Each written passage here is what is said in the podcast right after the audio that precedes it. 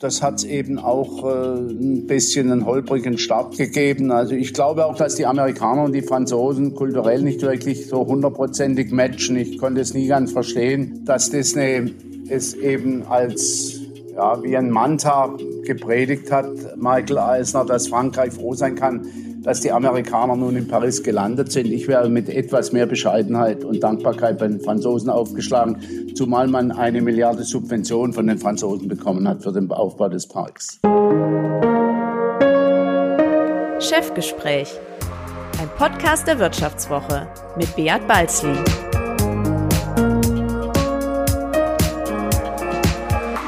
Ja, herzlich willkommen zu einer weiteren Folge des Vivo Podcasts Chefgespräch. Mein Name ist Beat Balzli und ich bin der Chefredakteur der Wirtschaftswoche. Das erste Mal im Leben vergisst man ja nie. Man ist vorher leicht unsicher, nervös, weiß nicht so recht, wie man sich verhalten soll, und plötzlich ist alles vorbei. Mein erstes Mal passierte im südbadischen Rust. Ich hatte zuvor von Freizeitparks nur eine theoretische Vorstellung, aber unser Tourismusprofessor an der Universität der beschaulichen Schweizer Hauptstadt Bern meinte, dass wir uns das unbedingt anschauen müssen. Er war der Meinung, dass Touristen meistens in Massen auftreten und grundsätzlich eine zerstörerische Kraft entwickeln.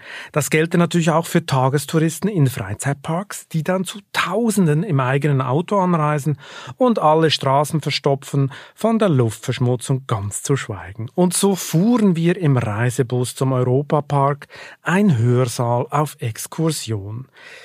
Ja, die zerstörerische Kraft des Tagestourismus konnten wir zwar nicht so richtig beobachten, sondern höchstens aufgrund der riesigen leeren Parkplätze erahnen.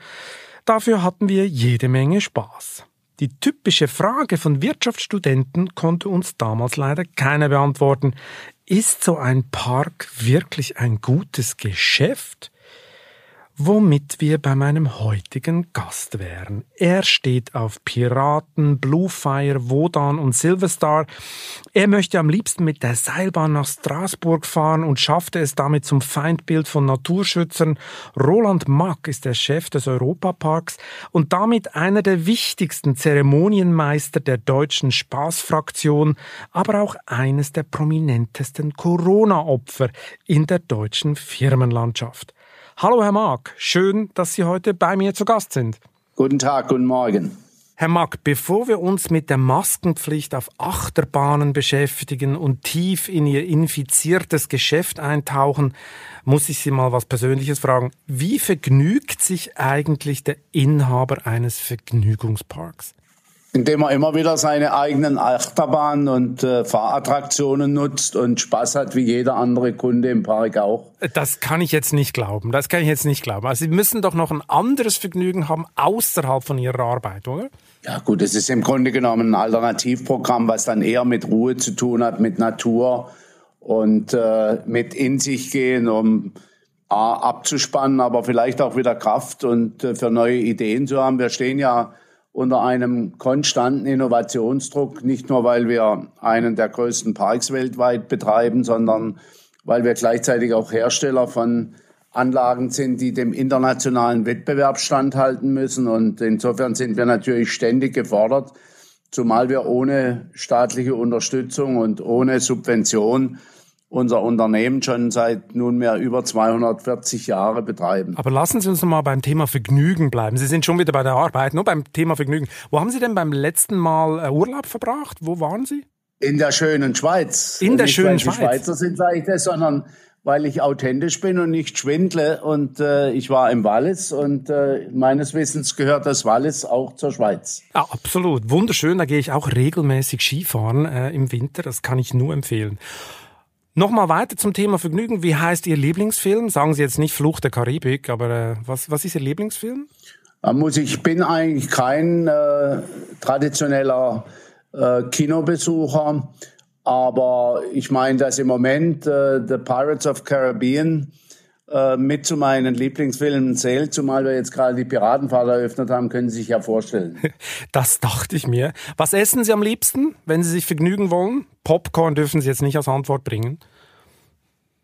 Also eine meiner Leibspeisen ist schon äh, Bibiliskäse und Prägele. Das wird jetzt der Hörer nur schwer verstehen. Bibiliskäse ist Käse, angemachter Käse und äh, Prägele sind Bratkartoffeln. Äh, das ist eine Leibspeise, die man im Badischen eigentlich in jedem Ausflugslokal äh, bekommt. Und äh, das gehört auch zu den Leibspeisen der Max eigentlich, nicht nur meiner Person, sondern der ganzen Familie. Also die ganze Familie muss das dann essen? Müssen nicht, müssen nicht, müssen nicht. Die dürfen das essen. So diktatorisch sind wir nicht. Wir achten natürlich schon drauf bei der Kindererziehung, dass die Teller leer gegessen wurden. Das hat man schon ein bisschen in, in, gelernt bei seinen Eltern, aber es wird keiner zum Essen gezwungen. Ah, gut, okay. Niemand muss. Dann noch eine Frage. Äh, haben Sie ein ausgefallenes Hobby? Mal abgesehen von Ihrem Park logischerweise.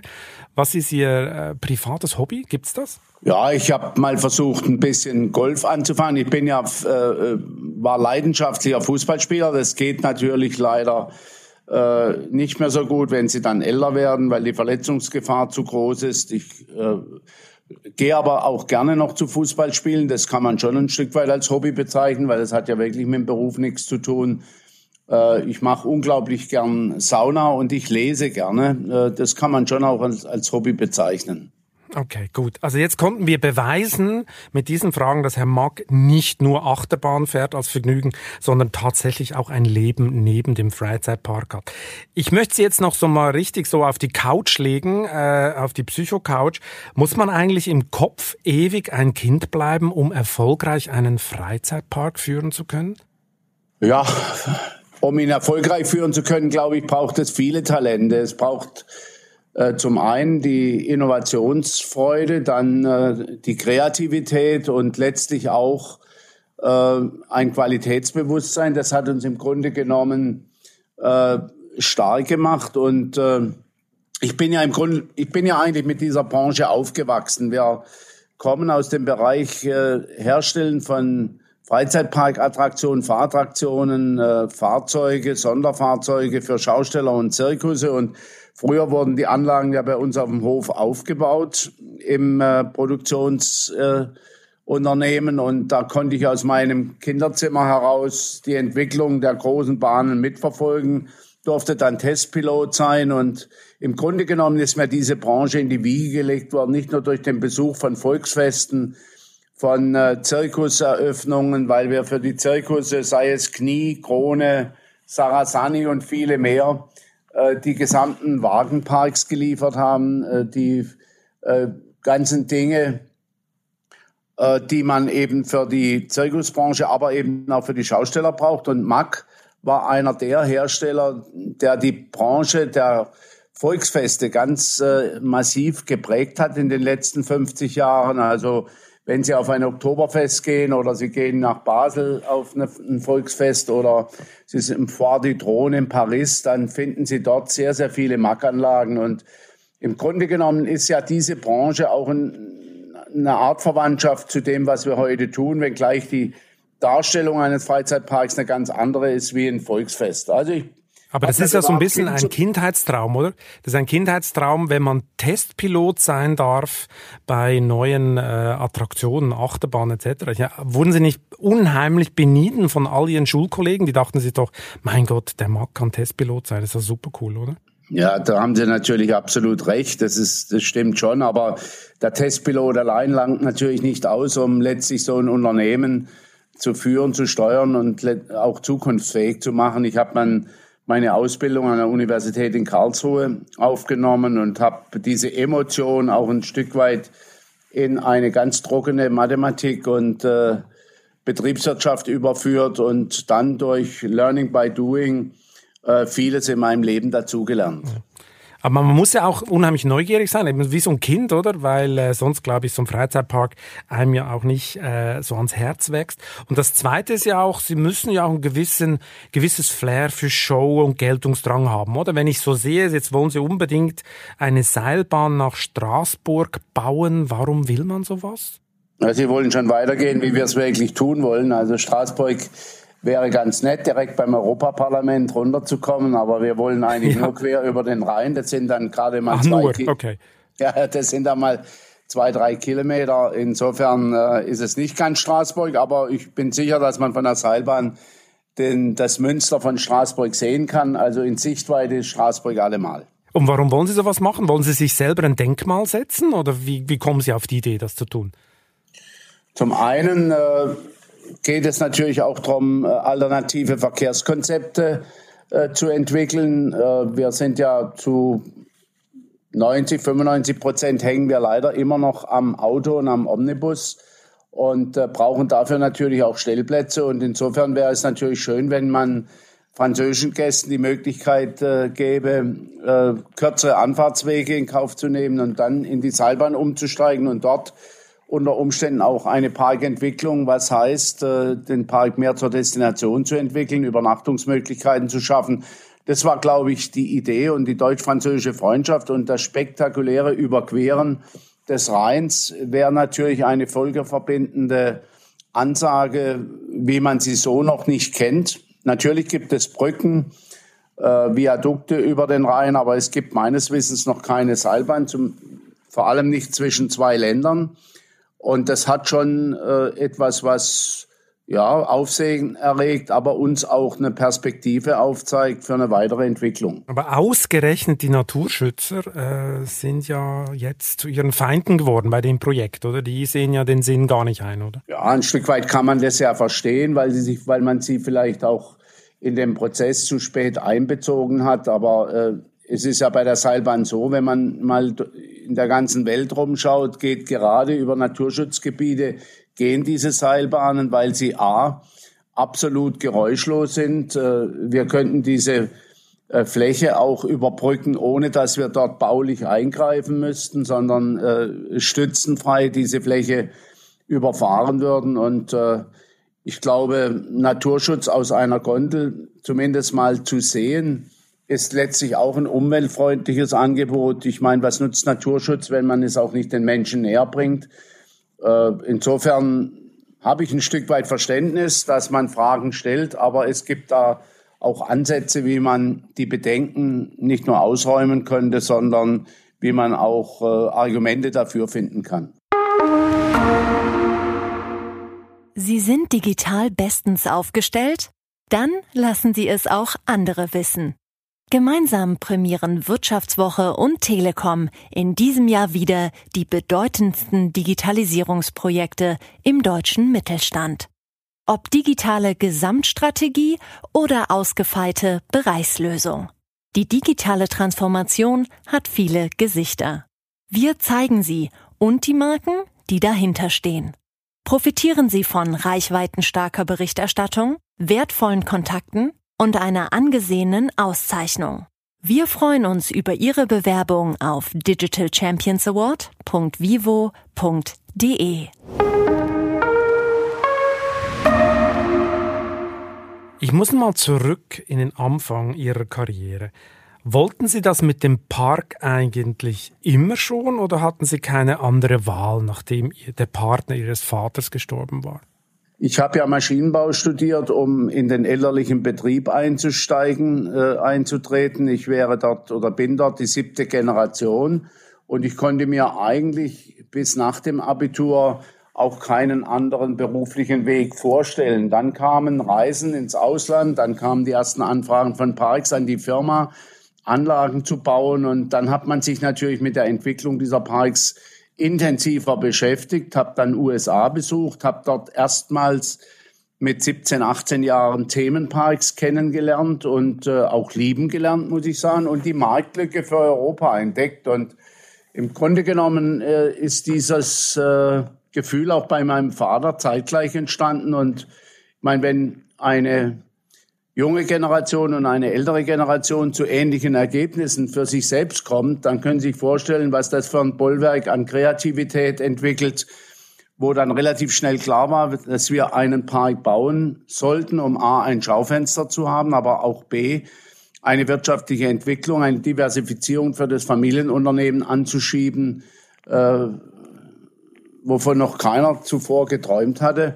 Und im Grunde genommen ist das Ganze dann auf einer Flugreise gemeinsamen Reise nach USA entstanden. Und als wir zurückkamen, war der Park im Grunde genommen in den Köpfen fertig. Äh, mein Vater hat auch äh, davor, bevor die Reise angetreten hat, schon Grundstücke mögliche Standorte analysiert und ab diesem Zeitpunkt äh, haben wir dann diese Idee intensiv verfolgt und dass es dann am Schluss so kam, dass ich selbst von Anfang an die Entwicklung mitgetragen habe, lag natürlich auch an einem persönlichen Schicksal, weil ein Partner meines Vaters kurzfristig verstorben ist und dann eine Lücke entstanden ist, wer dieses Unternehmen im Tagesgeschäft hochzieht. Und so hat die Karriere eines Maschinenbauingenieurs nicht in dem Maschinenbau- und Sondermaschinenbauunternehmen MAG gestartet, sondern im Europapark. Aber ich war ja dennoch mit vielen technischen Herausforderungen nah an meinem Beruf dran. Und es war immer klar, dass Sie in den Familienbetrieb eintreten. Es gab nie die Idee, vielleicht mal was völlig anderes zu tun?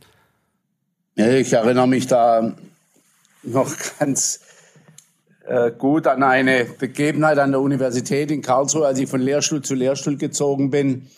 Mir war klar, dass ich eine technische Berufsausbildung machen wollte und habe dann äh, verzweifelt versucht, den Professoren zu erklären, was unser Unternehmen leistet, um dann herauszukristallisieren, ob ich Maschinenbau, Bauingenieurwesen oder Elektrotechnik studieren soll. Ich habe dann aber die verzweifelten Gesichtsausdrücke der Professoren gesehen und habe gedacht, ich muss es dann am Ende doch selbst entscheiden, habe mich dann für Maschinenbau entschieden.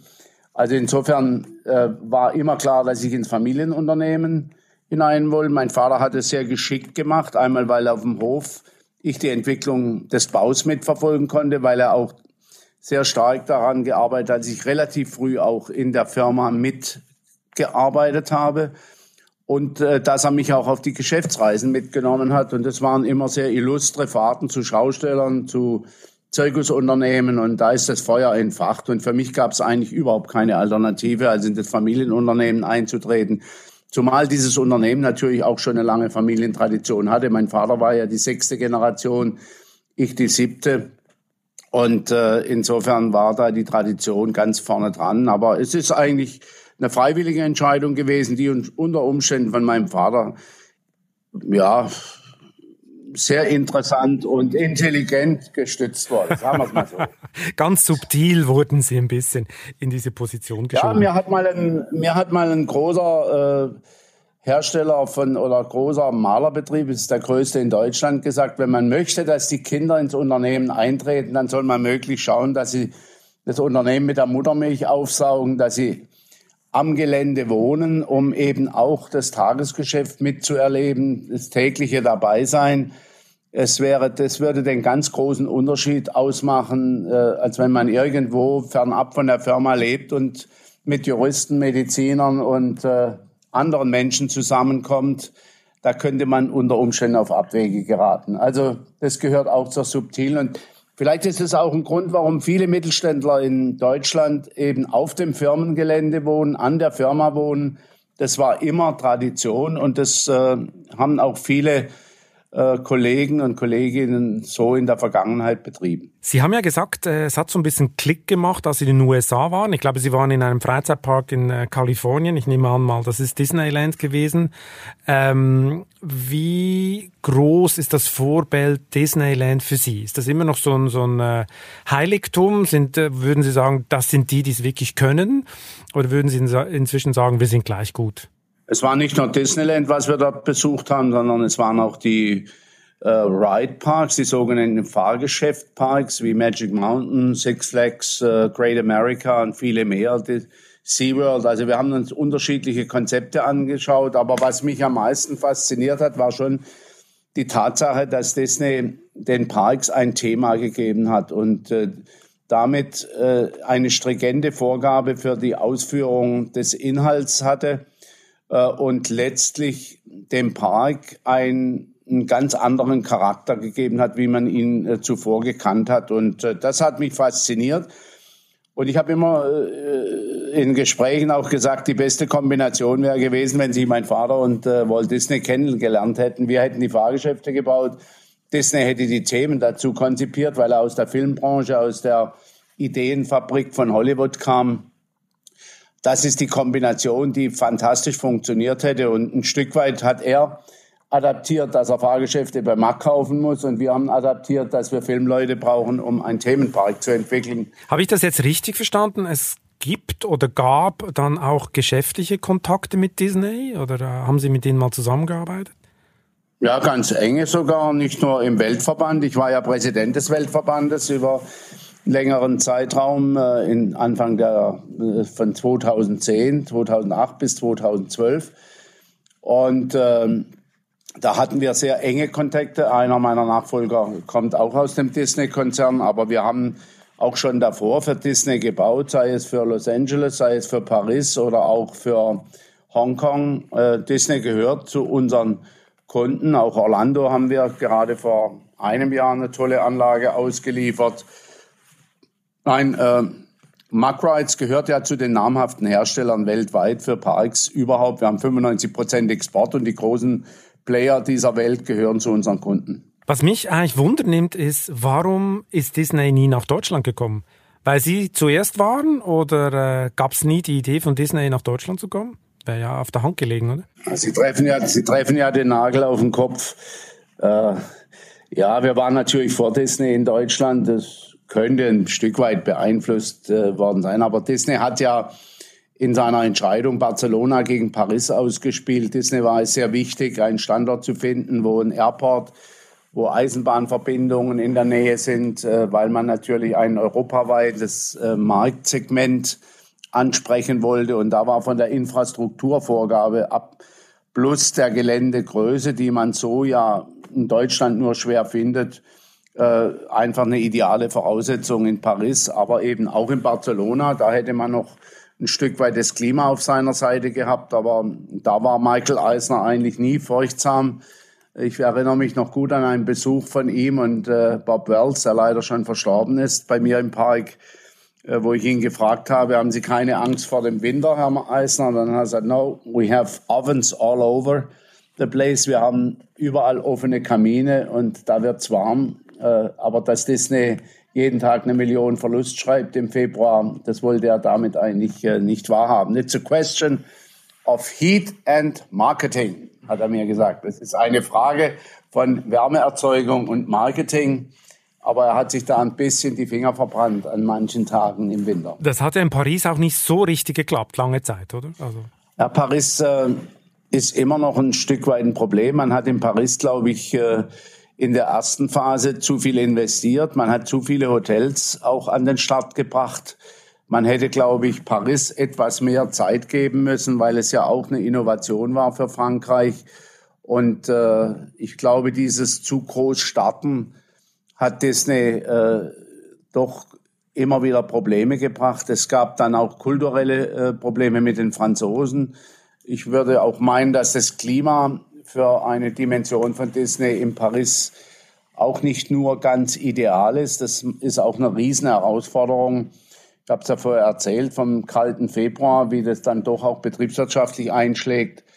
Ja, und da kam eins zum anderen äh, und das hat eben auch äh, ein bisschen einen holprigen Start gegeben. Also ich glaube auch, dass die Amerikaner und die Franzosen kulturell nicht wirklich so hundertprozentig matchen. Ich konnte es nie ganz verstehen, dass Disney es eben als ja, wie ein Manta gepredigt hat, Michael Eisner, dass Frankreich froh sein kann, dass die Amerikaner nun in Paris gelandet sind. Ich wäre mit etwas mehr Bescheidenheit und Dankbarkeit bei den Franzosen aufgeschlagen, zumal man eine Milliarde Subvention von den Franzosen bekommen hat für den Aufbau des Parks. Ja, das ist wohl wahr. Ich habe in Paris studiert und ich kann mich noch erinnern, also das französisch-amerikanische Verhältnis war jetzt nicht so reibungslos. Also man kommt nicht unbedingt als erstes auf die Idee, ein Disneyland nach äh, Paris zu setzen. Ja, gut, es hat ja schon nicht, es hat schon funktioniert, wenn man überlegt. Ich meine, Paris hat ja auch über 10 Millionen Besucher. Das muss man erstmal vom Start aus hinbekommen.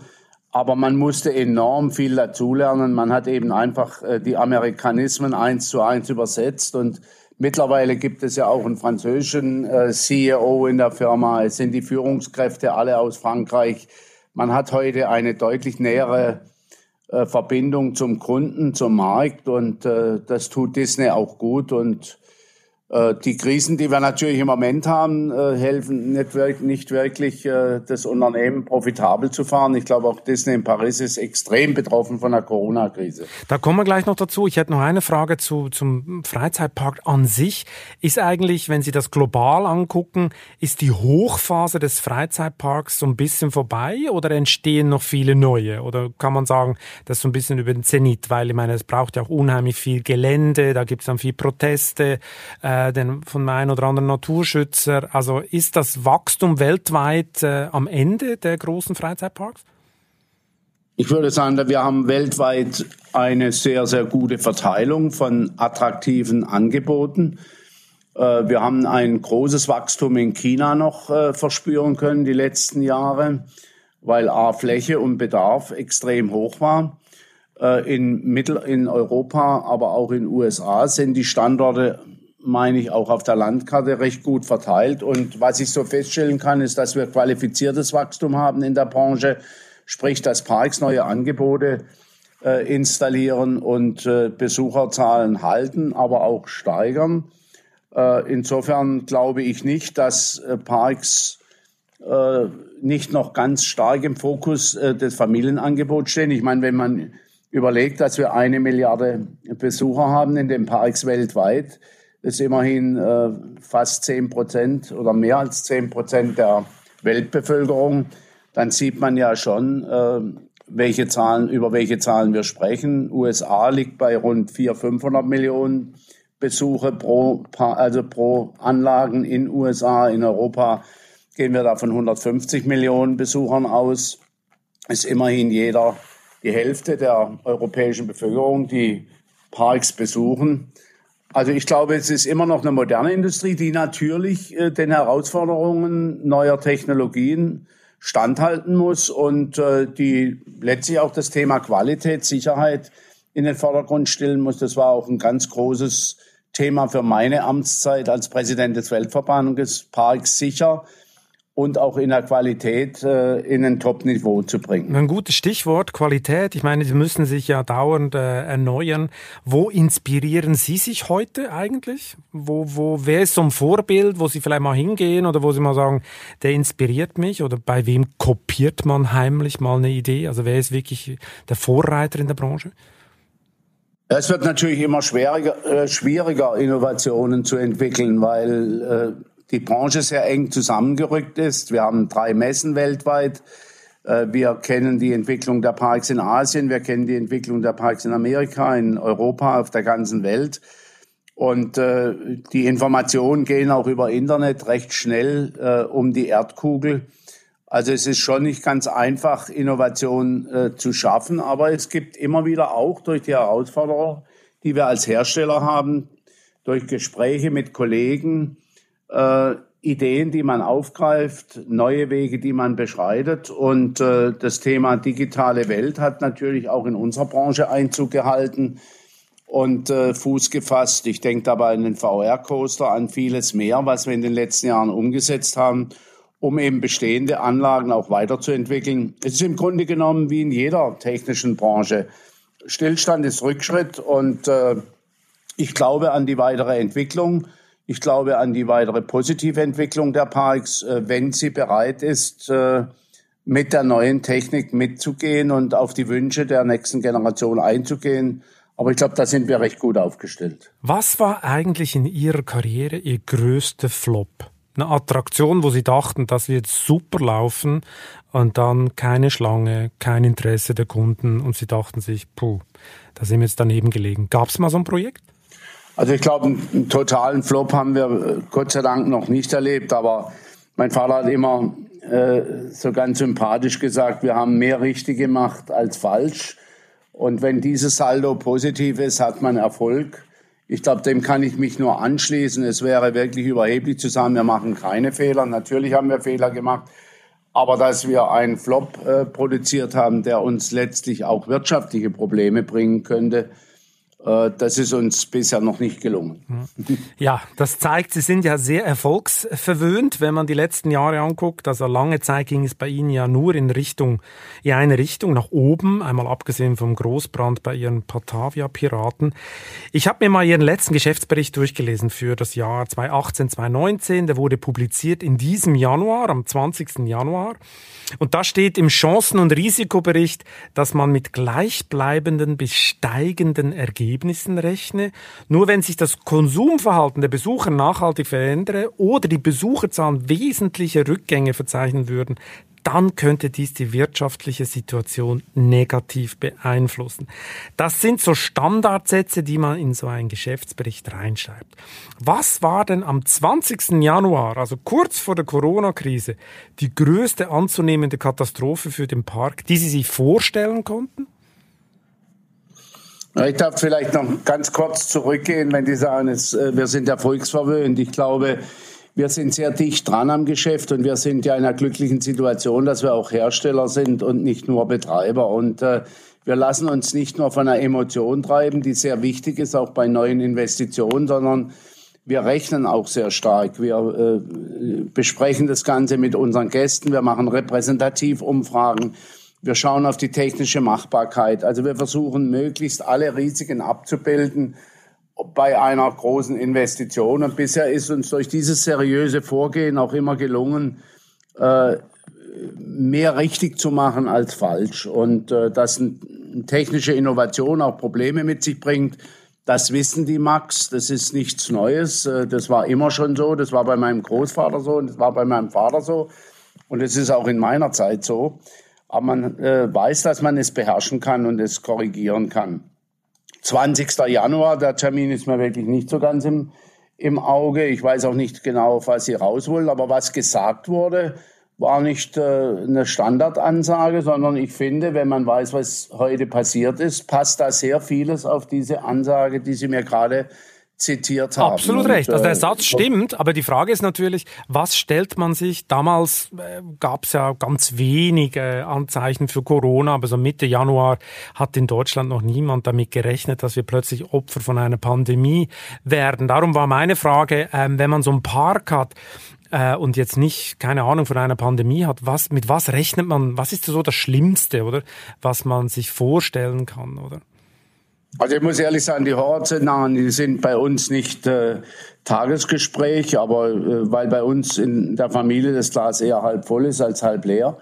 Äh, aber es gibt natürlich schon Gespräche und da kann ich mich erinnern, ich selbst habe die Ölkrise erlebt, wo kein Auto auf der Autobahn unterwegs sein durfte am Sonntag, gab es Sonntagsfahrverbote und das ist schon ein, ein Szenario, von dem ein Park äh, nicht leben kann. Denn wir sind darauf angewiesen, dass äh, unsere Kunden mobil bleiben. Wir können sie leider nicht mit mit der Eisenbahn und mit dem Schiff äh, nach Ruß bringen, sondern sie müssen leider noch das Auto und den Omnibus nutzen in Mit der Linie. Seilbahn, bald mit also der Seilbahn. Seilbahn, ja, genau. Okay, also die würde dann 3000 befördern können in der Stunde, aber manchmal Gut, haben wir ja 10.000 ja. in der Stunde, die reicht dann auch nicht. Und ob die alle ankämen dort im Elsass, ist auch noch die Frage. Ja, das stimmt. Nein, ähm, das ein Kunde einfach nicht mehr kommt, ist das eine. Und was uns natürlich auch beschäftigt, äh, ich habe das ja vorher mal kurz angedeutet in meiner Funktion als Präsident des Weltverbandes, das Thema Sicherheit, ein Unfall in unserer Branche, äh, sei es in China, in äh, USA oder an einer anderen Stelle in der Welt oder auch im eigenen Park, wäre natürlich äh, etwas, was äh, Kunden abschrecken könnte und was letztlich zu Besucher Einbrüchen führen würde. Wir haben schon ein hohes Risiko, was wir täglich auf uns nehmen. Das muss man an der Stelle sagen. Es ist einmal das Investitionsrisiko, aber auch das Betreiberrisiko. Sie können in den Nahrungsketten irgendwelche Probleme kommen, auch wenn wir da mit hohem Niveau arbeiten. Ähm, Versorgungsengpässe. Also das sind schon alles Dinge. Äh, Sie haben vorher auch das Thema Feuer angeschnitten. Äh, wo man schon ein dickes Fell braucht, äh, neben der Tatsache, dass man alles seriös abwickelt, äh, Vorschriften einhält und auch seine Mitarbeiter schult, mit denen wir täglich umgehen müssen. Und da ist auch nicht jeder in der Lage, dieses Risiko zu tragen. Ich meine, ich habe ein intensives Gespräch mit unserem Bundestagspräsidenten geführt, der ja nie an den Erfolg des Europaparks geglaubt hat, im Bundestag vor wenigen ähm, Wochen. Und, Herr Schäuble. Herr Schäuble gesagt, ja, Herr glaubte Schäuble nicht daran. Das, und das ja, er glaubte nicht daran. Er war als junger Abgeordneter schon bei uns auf dem Gelände und konnte sich einfach nicht vorstellen, wo in der Ortenau hier in Rust in einer kleinen Gemeinde, damals zweieinhalbtausend Einwohner, eine halbe Million Menschen herkommen sollte. Das war unsere Perspektive zum Start. Und äh, er hat dann ganz flapsig gesagt, deswegen bin ich Politiker geworden und Sie Unternehmer. Und da hat er im Grunde genommen recht. Und ich weiß auch, dass viele nicht in der Lage wären, auch psychisch diese Last zu tragen. Wir befördern jeden Tag über 100.000 Menschen. Keine Sandsäcke, keine Kartoffelsäcke, sondern Familien mit Kindern. Und ich bin mit der Verantwortung schon sehr bewusst. Mhm. Ja, und dann kam die Pandemie. Damit hat jetzt gar niemand rechnen können. Es gab ein paar Katastrophenschützer, die das in Jahren zuvor mal als Szenario für Deutschland ausgearbeitet äh, haben. Aber es war doch eine sehr theoretische Bedrohung. Wann haben Sie persönlich zum ersten Mal begriffen, dass das Virus für Ihr Geschäft zu einer richtigen Bedrohung werden könnte? Wenn man den Konjunktiv ansetzt, war es sicherlich äh, die Phase in China, dass äh, unsere Kollegen, die wir auch äh, in unseren, zu unserem Kundenkreis zählen können, ihre Parks geschlossen haben, dass Disney Hongkong und Shanghai äh, zugemacht hat. Äh, das war noch weit, weit weg. Ich konnte mir damals überhaupt nicht vorstellen, dass so etwas relativ schnell auch in Europa sein kann. Aber das hat uns natürlich schon äh, geschockt und äh, hat schon die ersten Diskussionen auch in meinem absolut engen Umfeld ausgelöst. Was wäre denn, wenn sowas bei uns mal passieren würde? Aber das war noch sehr, sehr theoretisch und weit weg. Und äh, im Grunde genommen eine Albtraumvorstellung. Aber wie schnell das dann auch Wirklichkeit wurde, das haben wir dann selbst am eigenen Leib spüren können. Wie schlimm ist es aktuell? Wie ist Ihre Lage? Schlimm, aber nicht verzweifelt? Oder wie muss man sich das beschreiben?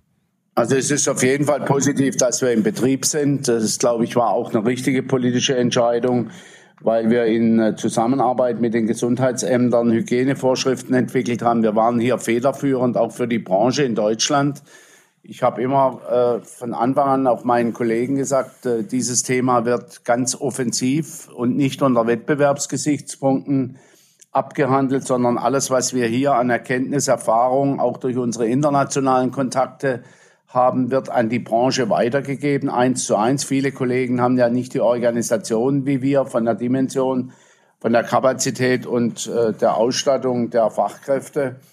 Und äh, insofern haben wir jetzt eine Situation, dass äh, wir die Genehmigung im Mai bekommen haben, den Park und auch den Wasserpark wieder zu öffnen und äh, mit einer begrenzten Besucherzahl zwar uns auf die Betriebswirtschaft einzustellen. Wir fahren auch nur einschichtig, um letztlich äh, die Kosten in den Griff zu bekommen äh, und sind im Augenblick in Anbetracht der Situation äh, mit dem Ergebnis zufrieden. Wir haben äh, jeden Tag unser Soll an Kapazität erreicht in der Ferienzeit. Auch die Hotelsauslastung war sehr gut.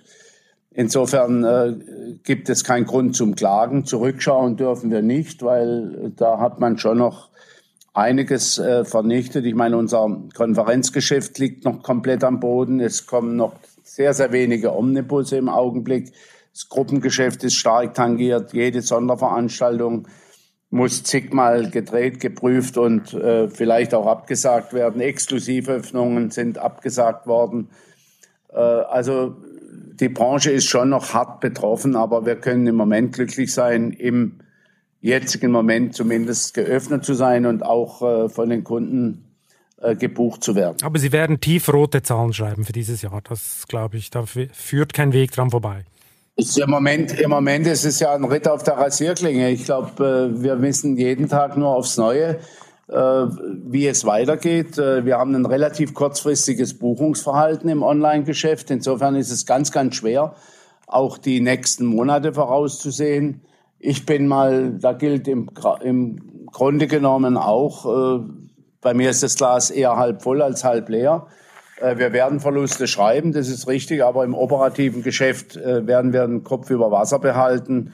Insofern äh, bin ich mal um eins klar. Ich hab, wir haben versucht, diese Pandemie auch letztlich auf unser Geschäft abzubilden. Und die erste Erkenntnis, die wir gewonnen haben, war, dass das Geschäftsmodell Europapark Kurzreisedestination weiterhin Bestand hat. Äh, ich glaube, wir sind nicht in einer so schwierigen Situation wie die Kreuzfahrtschifffahrt oder wie das Reisen generell. Ich meine, wenn man sieht, dass äh, von 200 Reiseländern 160 als Risikogebiet äh, deklariert werden und somit das Geschäftsmodell für Reisebüros quasi auf Null liegt, auch Geschäftsreisende, Hotelgeschäfte, Hotelgeschäfte, Veranstaltungsgeschäfte sind ja immer noch am Boden.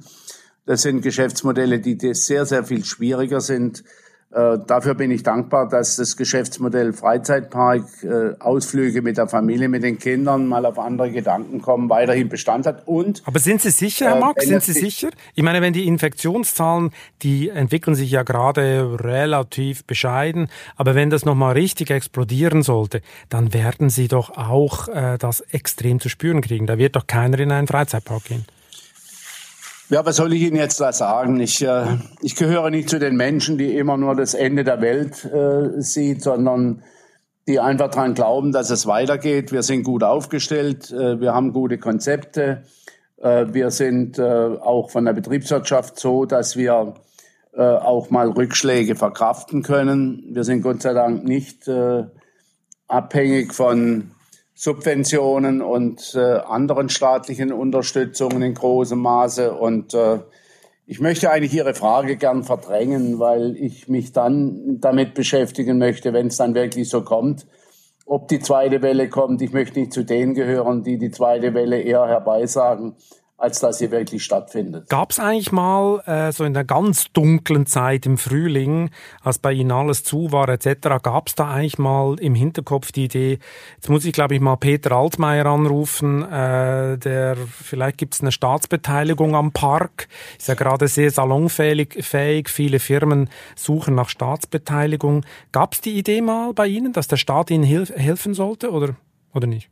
Ich war in sehr vielen Telefonkonferenzen und auch ein gesuchter Gesprächspartner, weil ich ja auch die Branche als äh, Gründungsmitglied des Verband Deutscher Freizeitunternehmen und als, als Weltpräsident äh, sehr stark verkörpere, war ich in sehr vielen Schaltkonferenzen mit integriert und äh, wir haben hier selbst auch Modelle sofort entwickelt, wie es sich in den nächsten Monaten abzeichnen kann.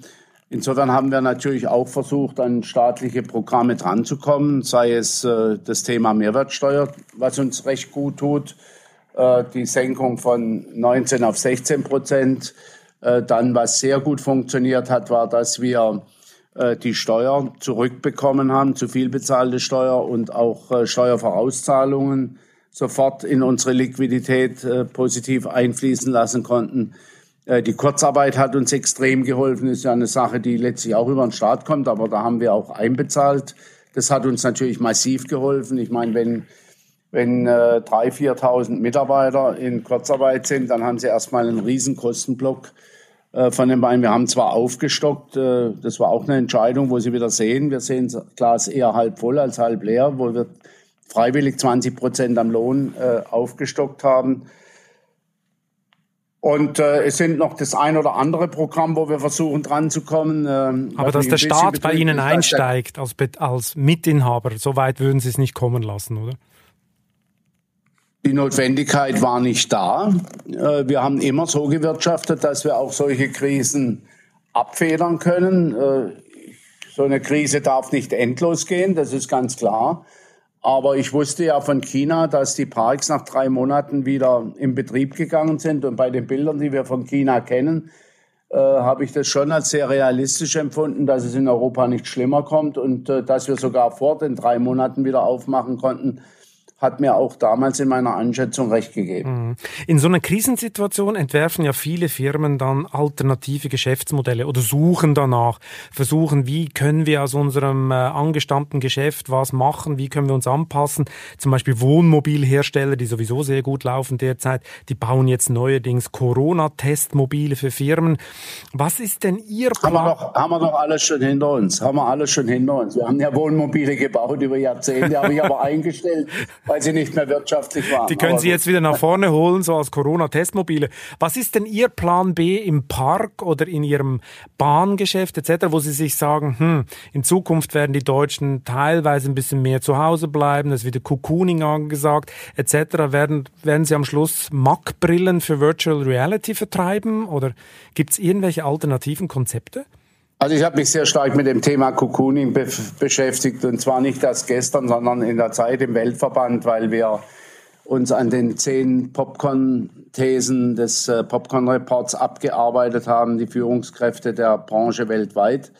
Und da war natürlich das Thema Cocooning äh, ein ganz, ganz großes Thema, was unsere Branche dagegen tun kann, äh, um diesen großen Trend, äh, den Faith Popcorn ja angesagt hat, äh, nicht schadhaft für unsere Branche wirken zu lassen. Das heißt, äh, da ist sehr schnell das Thema Sicherheit äh, hochgekommen, da ist sehr schnell das Thema Familienfreundlichkeit, Sauberkeit äh, hochgekommen. Und ich muss Ihnen eigentlich widersprechen, ich bin ein äh, endloser Optimist, was die sozialen Kontakte der Menschen angeht. Äh, und ich habe das auch an den ersten Tagen, als wir aufgemacht haben, aufgemacht haben, wieder erleben dürfen, persönlich, weil ich am Haupteingang stand, wie Menschen Freude strahlen mit ihren Kindern in den Park geströmt sind und glücklich waren, dass sie mal wieder zu Hause weg konnten, eben nicht Kukuming äh, haben müssen für Wochen und Monate, sondern dass sie sich mit anderen Menschen treffen möchten, Freude haben möchten, Spaß haben wollen.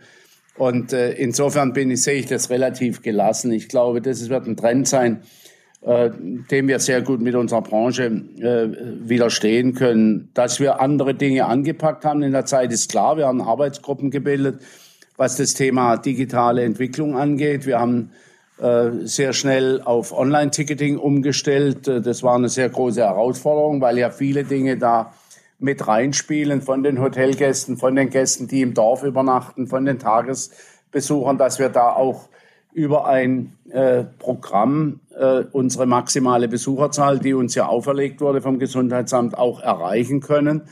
Wir haben das Thema Virtual Realität äh, weitergetrieben. Meine Kinder sind da Gott sei Dank sehr aktiv. Das sind die Testpiloten ist, jetzt, oder wie? Ihre Kinder sind jetzt ja, die Testpiloten. Ja, das sind auch Testpiloten, mittlerweile deren Kinder schon wieder aber die in sehr große Nähe zum Thema Digitales haben. Michael ist da sehr innovativ unterwegs mit, äh, mit dem Thema Julbi. Das ist äh, ein interaktives Angebot äh, mit der VR-Brille. Wir sind mit den VR-Brillen, die wir hier im Haus mit der Universität Kaiserslautern entwickelt haben, in 48 oder 50 Parks weltweit unterwegs. Im Europapark natürlich auch. Und äh, ich glaube, was die digitale Entwicklung angeht, haben wir einen richtig kräftigen Schritt nach vorne gemacht und gehören zu den Weltmarktführern, so wie auch äh, im Park als Weltmarktführer äh, dabei sind. Und äh, auch in der Gastronomie haben wir eine Granate im Koffer, nämlich ein Restaurant der Zukunft, was wir in den nächsten Wochen äh, launchen werden. Das heißt, Auch da gibt es kein Personal mehr.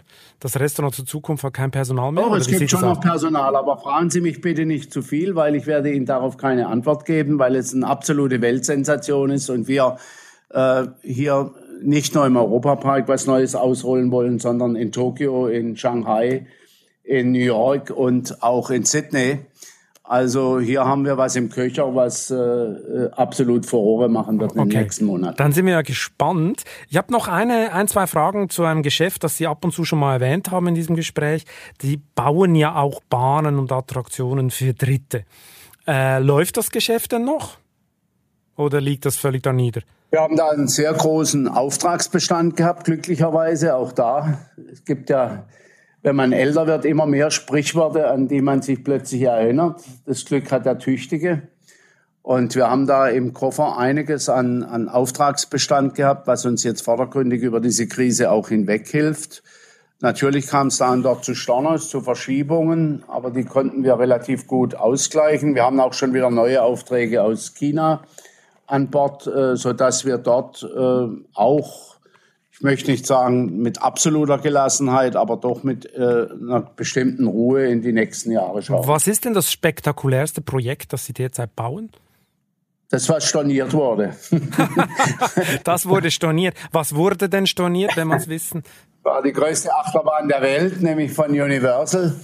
Und Universal wollte ja einen dritten Park bauen. Wir haben das erstmal jetzt auch äh, etwas äh, in die Länge gebracht. Dieser Auftrag wird kommen, aber im Moment nicht absehbar wann, jedenfalls nicht im Jahr 23, wo er geplant war.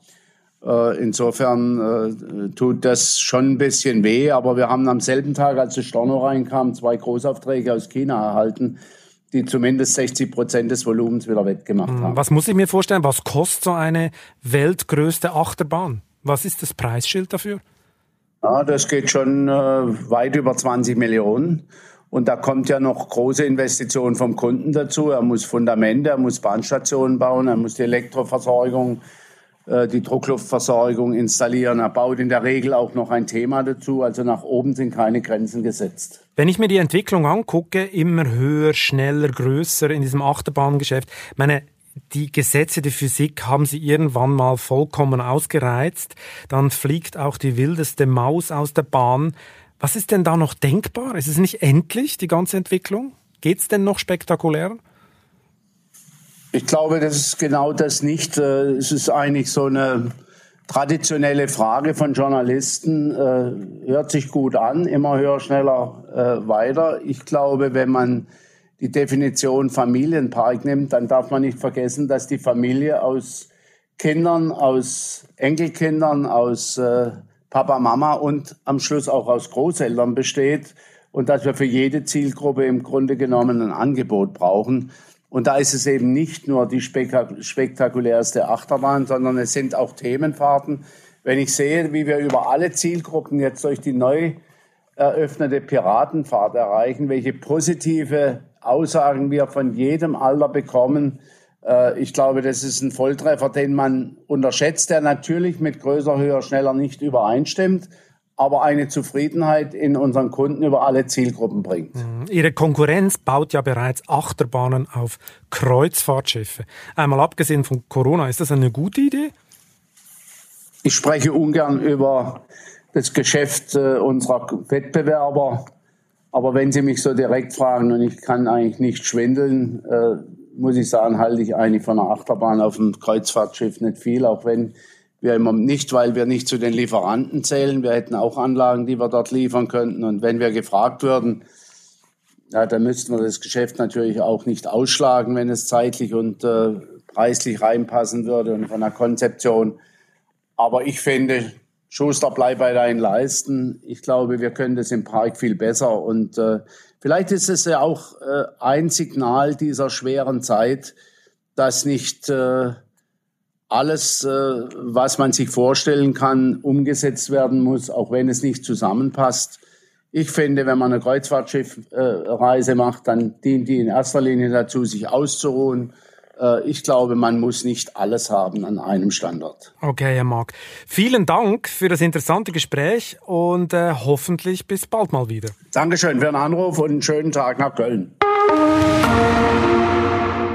Also mein Kindheitstrauma von einer Achterbahnfahrt auf dem Hamburger Dom habe ich nach diesem Gespräch zwar immer noch nicht überwunden, aber die Faszination kann ich verstehen. Wenn es Ihnen, liebe Zuhörerinnen und Zuhörer, ähnlich geht, dann bleiben Sie einfach wie die Max auf dem Boden und vergnügen sich mit der Lektüre der Wirtschaftswoche. Und darum schenke ich Ihnen einen Gutschein in Höhe von 29,99 Euro, um vier Wochen kostenlos alle Inhalte der Wirtschaftswoche lesen zu können, als Heft zu Hause und natürlich digital. Geben Sie den Code Chefbüro Klammer mit UE Klammer zu unter vivo.de slash Code ein. Alle Infos dazu finden Sie auch in der Episodenbeschreibung. Ich freue mich, wenn Sie das Chefgespräch abonnieren und Kritik, Lob oder Anregungen hinterlassen. Bis zum nächsten Mal. Das war Chefgespräch, ein Podcast der Wirtschaftswoche mit Beat Balzli. Unser Podcast wird produziert von Sandra Beuko, Anna Höhnscheid und Ellen Kreuer. Neue Folgen erscheinen immer freitags. Wie Sie unseren Podcast abonnieren können, dazu finden Sie alle Informationen unter vivo.de slash podcast. Herzlichen Dank fürs Zuhören und bis zum nächsten Mal.